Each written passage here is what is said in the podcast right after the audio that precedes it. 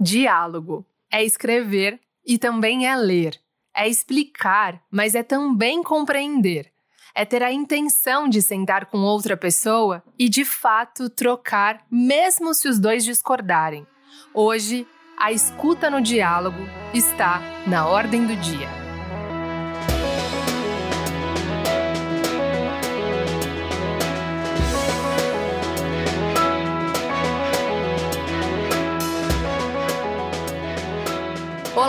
Este é o Na Ordem do Dia, uma série da ABERGE, Associação Brasileira de Comunicação Empresarial.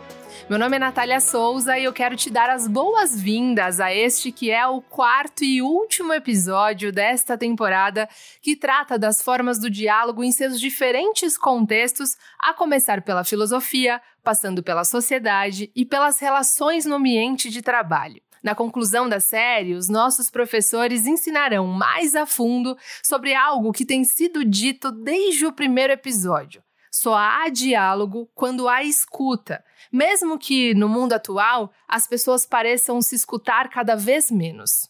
Então, diálogo não é qualquer conversação. Esta que nos ensina é a Pamela Seligman, psicóloga especialista em comunicação não violenta e professora da escola Aberge. Não é cada vez que eu falo para alguém e cada vez que alguém está presente e escuta o que eu falo que se produz o diálogo, né? O diálogo existe quando há dois seres em uma relação eu-tu que se comunicam e se conectam.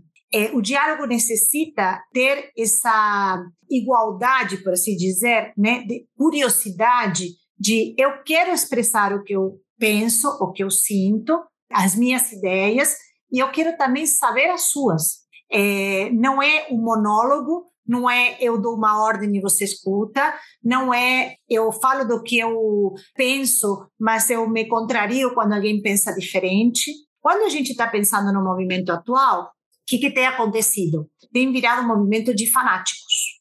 Né? Temos virado fanáticos. Né? É, fanáticos por movimentos políticos, fanáticos por movimentos é, alimentícios, é, quem come carne é o demônio, quem é vegano é o demônio, né? E por aí vai. E Saramago tem uma frase que eu gosto muito, ele disse assim, aprendi a não tentar convencer ninguém. O trabalho de convencer é uma falta de respeito, é uma tentativa de colonização de um outro. Então, o, objetivo do diálogo não é que você passe a pensar como eu e eu passe a pensar como você, mas que aprendamos a conviver. É, a gente está passando por um momento de vida é, aqui no país, no mundo inteiro, onde há muita, já foi dito e redito, polarização. É, então, se você não pensa como eu, você é contra mim, você é contra a minha pessoa, né? A minha ideia é minha pessoa. Então, o encontro, que deveria ser o objetivo desse diálogo, duas pessoas ou mais que se encontram para poder colocar as suas ideias, se torna um campo de batalha. Isto é inerente ao momento social, momento político, ao momento cultural que a humanidade está passando. Se eu levo este sentimento e este contexto de um terreno bélico para uma discussão onde estamos várias áreas né, tentando construir um objetivo comum, só vai predominar a fala de quem falar mais alto, de quem tiver mais cargo, de quem tiver palavras mais contundentes, sim? E esse diálogo não vai ser possível. As empresas não estão isoladas do que está acontecendo hoje no mundo. É, então, é mais importante do que nunca poder levar o diálogo para o lugar de trabalho. As pessoas necessitam falar e necessitam se sentir ouvidas. Também precisamos pensar de que as pessoas não sabem falar e muitas vezes não sabem escutar. Então, também é necessário que eduquemos né, as empresas, que ajudemos as empresas a construir diálogos dentro que sejam construtivos, né? porque não é somente querer dialogar. Isso é uma parte muito importante. 80% da, da, da questão é querer dialogar. O outro 20% é saber dialogar. De tudo aquilo que podemos aprender sobre o diálogo, duas coisas aparecem imediatamente. Uma delas tem a ver com a intenção de escutar o outro, mesmo quando há profunda discordância. A segunda é entender que essa discordância, de uma forma ou de outra, vai sempre existir.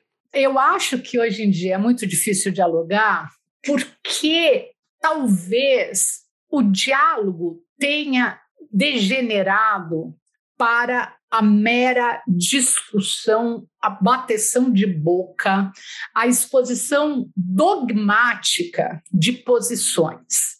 Quem explica é a professora Maria Cecília Gomes dos Reis, da Universidade Federal do ABC. Talvez tenha se perdido o principal, que é a ocasião de observar as várias perspectivas que se tem de um mesmo ponto, de um mesmo problema, de uma mesma questão. Eu acho que se perdeu, portanto, o mais importante. O diálogo não é, no meu modo de ver, uma oportunidade para que cada um apresente a sua opinião de forma dogmática. O diálogo seria o oposto disso a ocasião de você pôr em exame a sua própria posição e submeter a sua posição à crítica. Ouvir a resposta do outro é, no mínimo, abrir espaço para que algo que você não estava considerando seja introduzido, né? para começar. A resposta pode completar o que você tinha a dizer. A resposta pode apresentar um aspecto de uma maneira mais clara, né? Então, nem sempre a pergunta e a resposta precisariam estar no sentido de um antagonismo. Pode ser que a, a conversa gere um enriquecimento, apenas um enriquecimento de um ponto que está em exame. Então, pode, eu imagino é, uma conversa que seja de caráter estritamente cooperativo, tá? E não simplesmente polêmico ou antagônico. Embora eu tenha a impressão que a forma original do diálogo é sim de exame crítico de opiniões. Vale a pena aqui retomar aquilo que o professor Pedro Pimenta, da Universidade de São Paulo, trouxe no episódio anterior sobre como a filosofia se desenvolveu na modernidade com um conceito que diferentes pessoas têm conhecimentos diferentes que podem ser compartilhados. O diálogo moderno, ele é o diálogo onde essas posições podem prosperar, essas posições que não são necessariamente verdadeiras, não são necessariamente melhores umas do que as outras, mas elas podem se encontrar posições diferentes e, e você tem uma espécie de hum, frutificação nesse encontro. Então, o diálogo, eu diria é, que é isso. É esse momento em que a conversa ela se torna séria, mas sem se tornar dogmática, sem se tornar taxativa, afirmativa. É o momento da conversação séria, frutífera, próspera. Eu acho que um dos problemas do diálogo hoje é que a gente dialoga com as pessoas que concordam conosco, basicamente. Isso quer dizer o quê? Pessoas que compartilham os nossos valores e que são valores, isso eu acho mais preocupante, porque você sempre dialogou com as pessoas que mais ou menos concordam com você. A impressão que eu tenho é que se você discutir o valor do qual você compartilha, você está necessariamente contestando. E eu não vejo assim. Eu venho da filosofia e os filósofos não veem assim. As pessoas poderiam, como faziam antes, eu acho, faziam muito mais, pensar que um dos jeitos de a gente compartilhar valores é discutir sobre esse valor. É saber até onde o meu valor coincide com o seu, para a gente poder ter uma ideia da diferença. E o que eu vejo hoje é uma ânsia quase paranoica de buscar uma identificação exata, né? como se você tivesse uma régua e todas as opiniões das pessoas que concordam a respeito de certos assuntos têm que se adequar àquela régua. Porque se você tiver alguma coisa que está mais ou menos, significa que você não é da mesma opinião. Em um mundo marcado por polarizações, muitas vezes o diálogo ou a ideia que muitas pessoas têm de diálogo é um grande causador de conflitos. E qual é o remédio para essa situação? Exatamente. Precisamos dialogar de fato.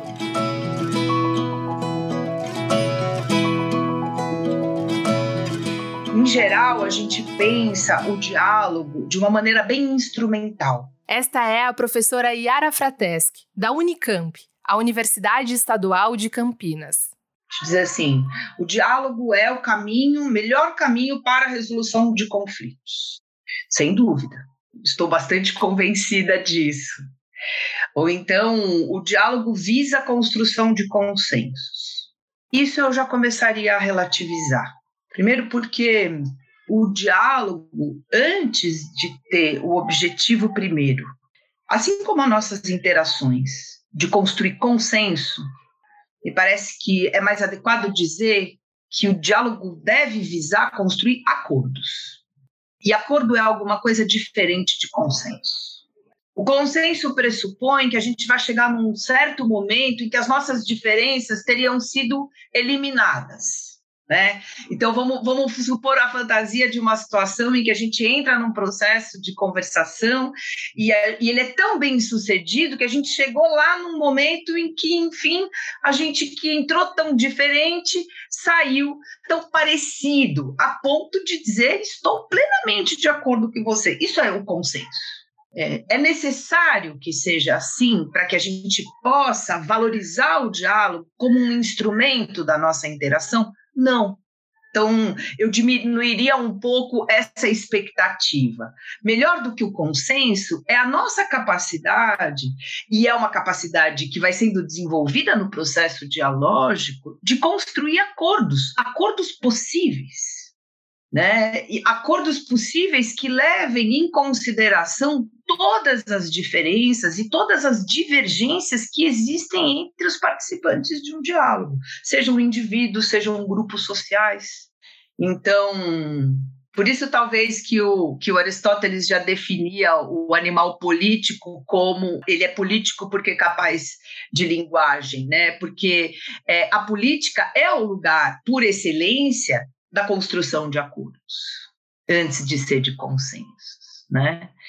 E nesse sentido, então, é, talvez o, o jeito né, da gente se entender com relação à função do diálogo seja pensar que ele é o melhor veículo, porque o outro dele é a violência, é, o melhor veículo para a gente encontrar um caminho que a gente possa trilhar juntos, mesmo é, sendo tão diferentes nos interesses, nos valores, muitas vezes, né, nas emoções, nas realidades sociais, etc. Se discordância é uma palavra que às vezes nos dá um frio na espinha, o termo conflito pode ser ainda pior mas há outras maneiras de pensarmos, principalmente à luz do diálogo, o que ele pode nos trazer.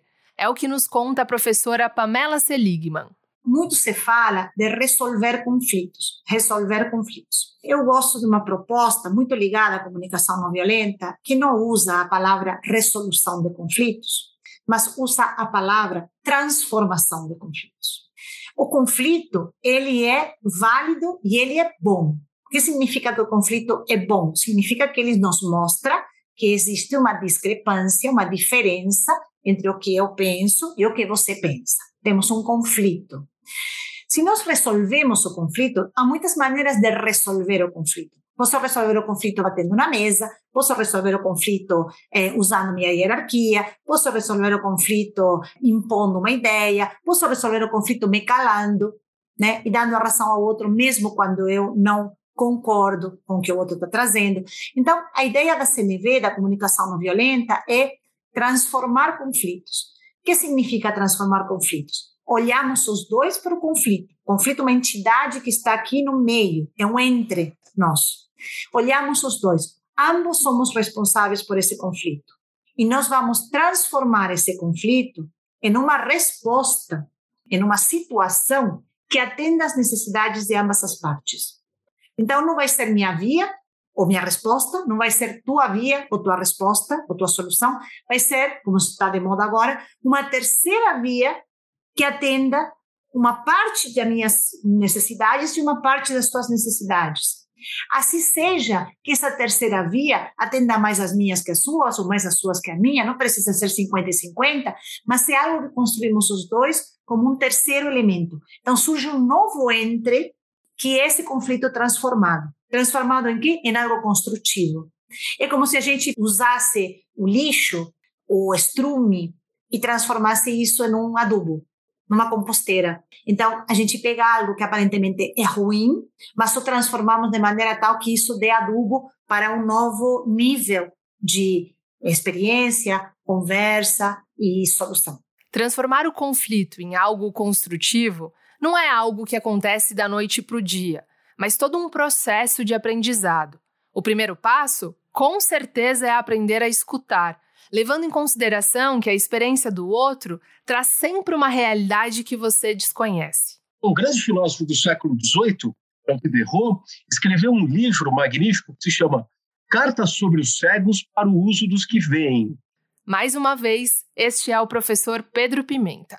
E uma das coisas que tem lá na carta sobre os cegos é o seguinte: é que o cego, como ele não tem a visão, ele tem o tato. E aí, quando você tem o tato, não a visão, não é que você percebe as coisas de um jeito diferente, é que além de você perceber, você pensa de um jeito diferente. Você não tem uma visão de mundo quando você não enxerga. A gente fala isso, né?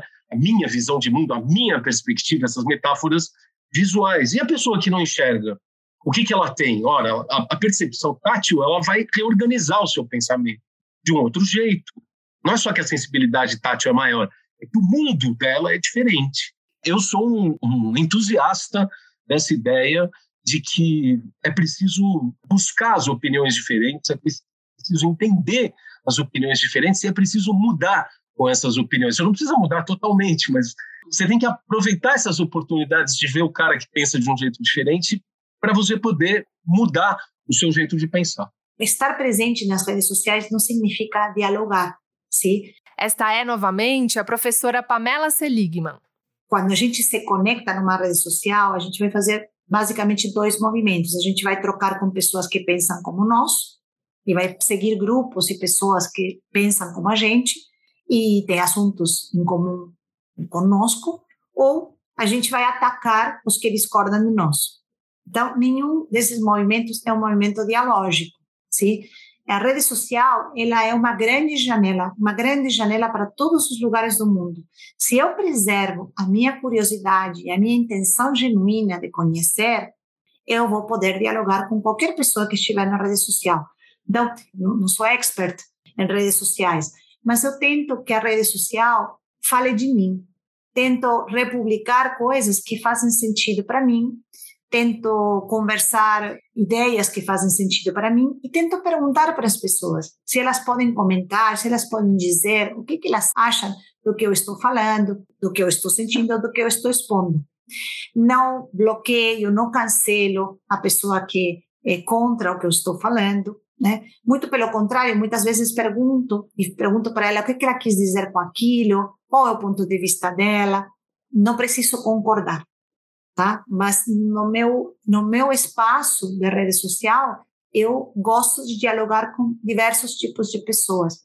Só que como a rede social é um lugar muito narcísico ou narcisista, e, e muita gente usa a rede social para afirmar sua personalidade, é como se ela convidasse poucas pessoas, ou convidasse as pessoas, podem ser muitas, mas que pensam como ela, né?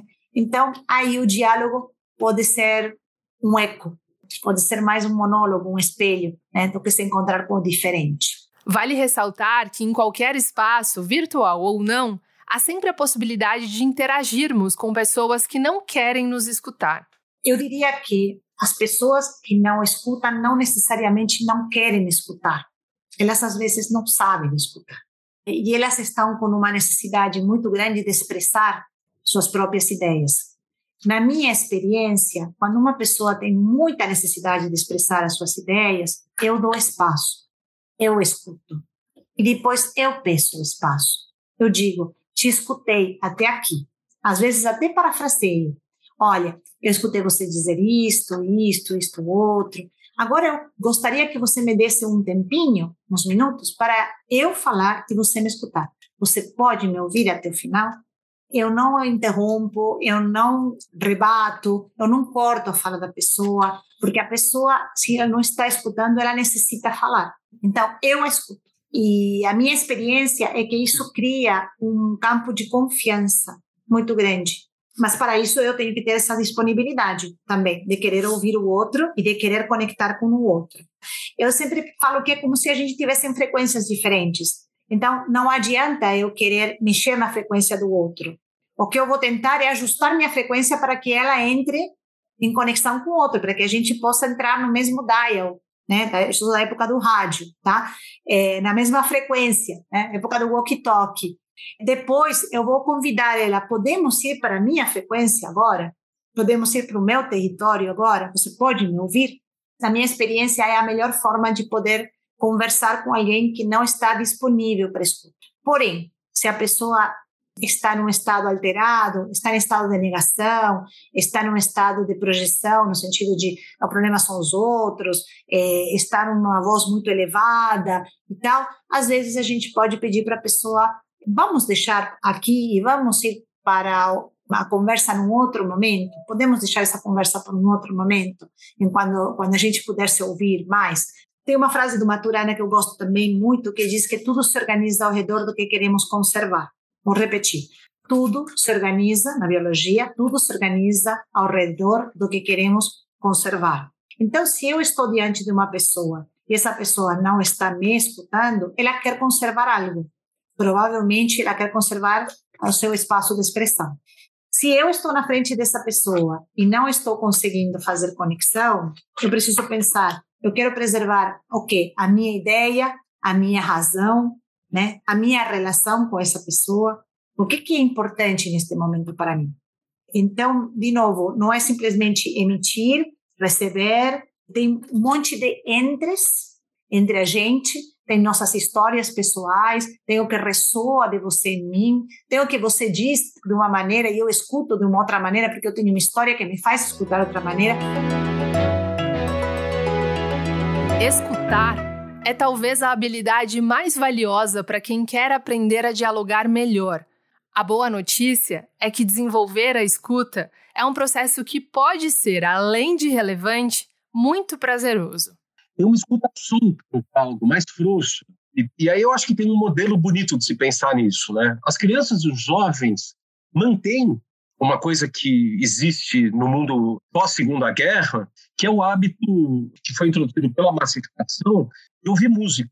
Então, os jovens, as crianças gostam de ouvir música. Quem tem filho, quem tem amigos jovens sabe disso. E é interessante esse hábito, porque quando você ouve a música, claro, você está buscando uma identificação, você tem um grupo, esse gosta do K-pop, esse gosta do Nirvana, esse outro gosta de outra coisa. Agora, para além disso, está todo mundo ouvindo, sem falar. Está ouvindo o quê? Está ouvindo uma ideia que a música comunica, que é uma ideia solta. Então, eu acho que tem um, uma coisa extremamente positiva aí, que é o fato de que você para de falar para ouvir a música. Você põe o disco na tua casa, você põe o Spotify, a ouvir, e você para de falar. Porque você está ouvindo alguma coisa. Então, o diálogo tem isso da música, né? A música, de uma certa forma, ela predispõe né, ao diálogo. Tanto é assim que você vê, as pessoas que gostam de música gostam de conversar também, geralmente. Essa escuta, ela é o fundamental, porque você está abrindo, tem alguma coisa que está literalmente aberta em você quando você ouve o que outra pessoa está dizendo. Que é aquela cara que aquele cara está dizendo. Então, tem alguma coisa ali que é diferente de você, por exemplo, ficar pensando no que, que você vai, como é que você vai rebater o que a pessoa está falando. Você pode ouvir o que quando a pessoa é legal e fala uma coisa interessante, você pode ouvir aquilo e deixar aquilo reverberar dentro de você. E aí, quando você toma a palavra, já vai ser de um jeito diferente. A professora Pamela Seligman também comenta os hábitos de escuta das novas gerações. A nova geração escuta muito, escuta a natureza, escuta o, o, pulsar do planeta, escuta onde ela quer ir e onde não quer ir, escuta onde ela quer trabalhar, o que ela necessita, ela se escuta mais, né? Às vezes nós mais velhos, né? Eu já passei dos 50, posso pensar que essa geração nova ela é muito autocentrada, é, mas ela é autocentrada porque ela se escuta. Bom, por que é importante aprender a se escutar? Por que é importante ter escuta para nós mesmos? Na comunicação não violenta, um dos pilares é a empatia. E a gente está acostumado a definir empatia como se colocar no lugar do outro. Nós, em comunicação não violenta, falamos que empatia é escutar as necessidades do outro, que estão por trás do que ela fala, né? Necessidade de segurança, de confiança, de transparência, de reconhecimento, de validação, enfim, algumas das necessidades universais. Só que eu só posso estar disponível para escutar o outro se eu mesmo estou ok com as minhas necessidades, estou basicamente né, regulado com as minhas necessidades. Se eu não estou regulado com as minhas necessidades, a minha disponibilidade de escuta vai ser mínima. E, inclusive, eu posso ter gestos mais rudes, mais agressivos, mais violentos, como diz a própria CNV, né, expressão trágica de uma necessidade não atendida. Então, me escutar, não escutar, escutar somente o que acontece na minha cabeça barulhenta, me escutar, escutar o que, que eu necessito hum? e me regular de acordo com isso, porque eu sou responsável por atender minhas necessidades. Então, como no avião, eu vou colocar máscara em mim para depois poder colocar máscara no outro. Se eu não me escuto, que disponibilidade eu tenho de escutar um outro? Se eu não escuto as minhas necessidades, qual vai ser a minha regulação para estar disponível para o outro? Para comentar a dinâmica de sermos capazes de escutar a nós mesmos, a professora Yara Frateschi cita mais uma vez a filósofa Hannah Arendt. A Hannah Arendt, Hannah Arendt, lembrando uma filósofa alemã, nascida em 1906, faleceu em 1975 nos Estados Unidos, e não é irrelevante lembrar que ela viveu até os anos começo dos anos 30 na Alemanha, com a ascensão do nacionalsocialismo, ela, ela é judia, né? Foi duramente perseguida, saiu da Alemanha por ser judia e passou 12 anos vivendo apátrida, indo de um lugar para o outro, até que encontrou residência nos Estados Unidos, como muitos alemães, judeus, intelectuais, né? E, e lá viveu até a sua morte. Não é irrelevante lembrar que é um pensamento todo, toda uma filosofia que se forja em reação ao nazismo. Porque a Arendt dizia que o pensamento, que é isso que a gente aparentemente faz na mais absoluta solidão, já é uma forma de diálogo. Que quando você pensa, você põe um outro em você, né? O pensamento é uma conversa interna, né? É duas pessoas numa só, mas exercitando o quê? Justamente a capacidade de pesar, né? Pesar razões, cotejar opiniões, né? Porque nós mesmos somos mais de um. Esse é o ponto fundamental. Você não é o mesmo todo o tempo e nem em todos os assuntos você tem apenas uma opinião. Nós somos contraditórios constantemente divergimos de nós mesmos. Então, pensar, dizia Arendt, é um exercício de colocar essas contradições internas na forma do diálogo, na forma dialógica. Né? Isso posto significa que você vai, vai pensar tão melhor, né? quanto mais você for capaz de não esconder, mas de aflorar suas contradições internas. Esse aprendizado, portanto, já é um aprendizado. Pensar é um aprendizado de lidar com pelo menos esses dois que você mesmo é, né? Ou essas duas que você mesma é. Então, envolve, né, aprender a lidar com o que é desconfortável, com o que é conflituoso. E por que que é importante, né, lembrar do passado aí da, da realidade né, social da Arendt para falar disso, porque ela dizia assim, o nazismo ele mata justamente a capacidade do pensamento. Ele, ele exerce um controle ideológico tão pesado, tão maciço sobre as pessoas, que elas deixam de ser contraditórias com elas mesmas. É a ideologia assim, na sua perfeição, né? A ideologia perfeita é aquela que você adere a ela em qualquer circunstância. Você não se dá nem em algum momento o luxo, o direito de se perguntar: puxa, mas será que é isso mesmo? Será que está correto? Será que não? Será que eu concordo com isso o tempo todo? Não. Você, você estabelece com aquilo uma relação de plena concordância, que é um jeito de matar a contradição interna. Então ela dizia: o nazismo destrói a nossa capacidade de pensar, antes mesmo da nossa capacidade de agir.